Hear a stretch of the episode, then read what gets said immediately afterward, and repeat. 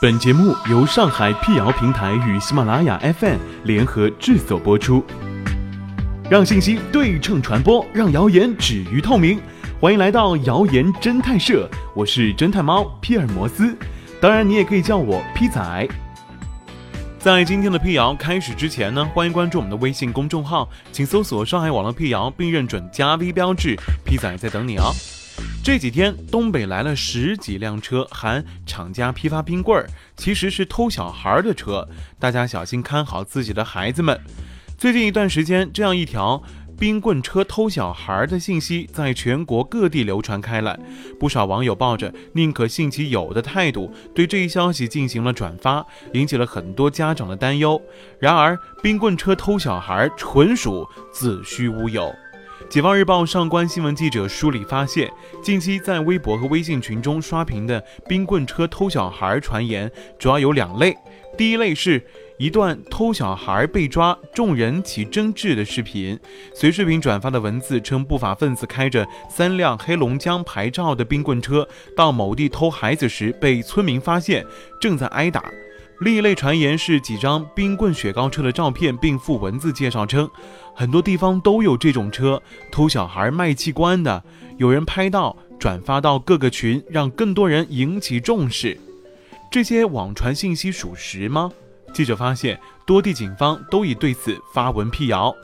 七月十一号，石家庄网警巡查执法通过微博表示，经核实，目前石家庄市及辖属县市警方均未接到此类警情，请市民不要误传，也不要恐慌。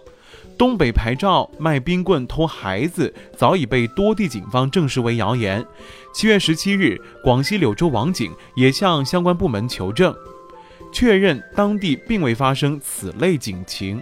所谓的偷小孩、盗器官实属谣言。那么，上述利用冰棍车偷小孩被抓的视频真相又是什么呢？根据江苏泰州网警介绍，热传的这条视频实际发生在河北省保定市，当地一辆卖冰棍的车正在保定清苑附近正常销售。一村民看到后，联想到他曾经听说过的冰棍车偷小孩传言，要求对卖冰棍的车进行拍照。随后，双方发生冲突。卖冰棍者的同乡赶到后，又与当地多名村民发生了激烈冲突。视频被拍下后，被以讹传讹。记者搜索发现，这类传言已不是第一次在网上流传。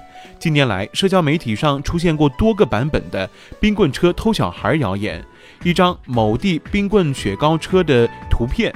或者一段几秒钟的小视频，再配上诸如“偷小孩”“挖器官”等耸人听闻的字眼，就能骗倒不少网友。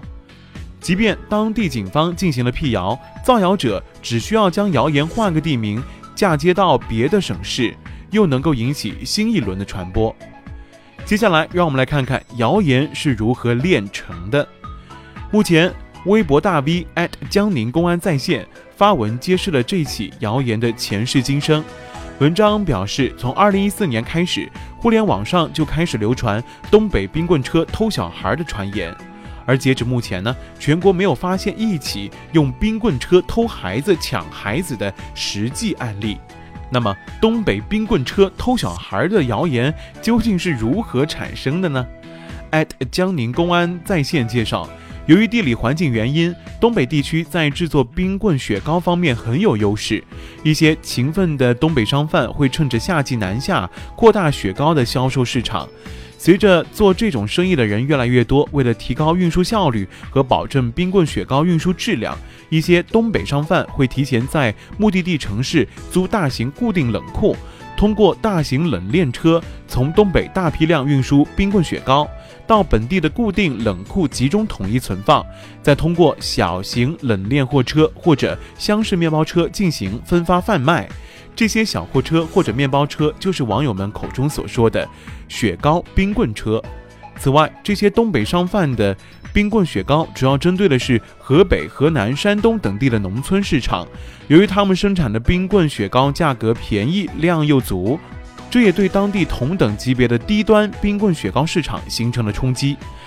江宁公安在线揭秘，有竞争对手想到了用谣言来打击东北老铁。